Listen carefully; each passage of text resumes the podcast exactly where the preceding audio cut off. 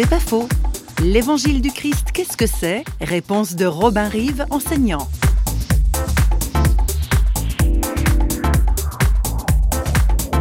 J'ose le dire, alors j'espère que je vais être compris, euh, l'évangile n'est pas une religion. En ce sens-là, ce n'est pas un système de comportement et de rites par lequel on pourrait s'approcher de Dieu et se rendre digne de lui.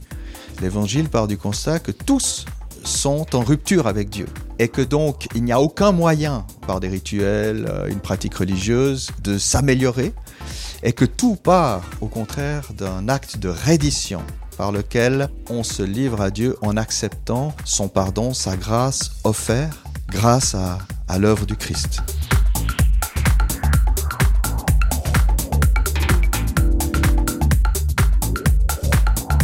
C'est pas faux, vous a été proposé par parole.ch.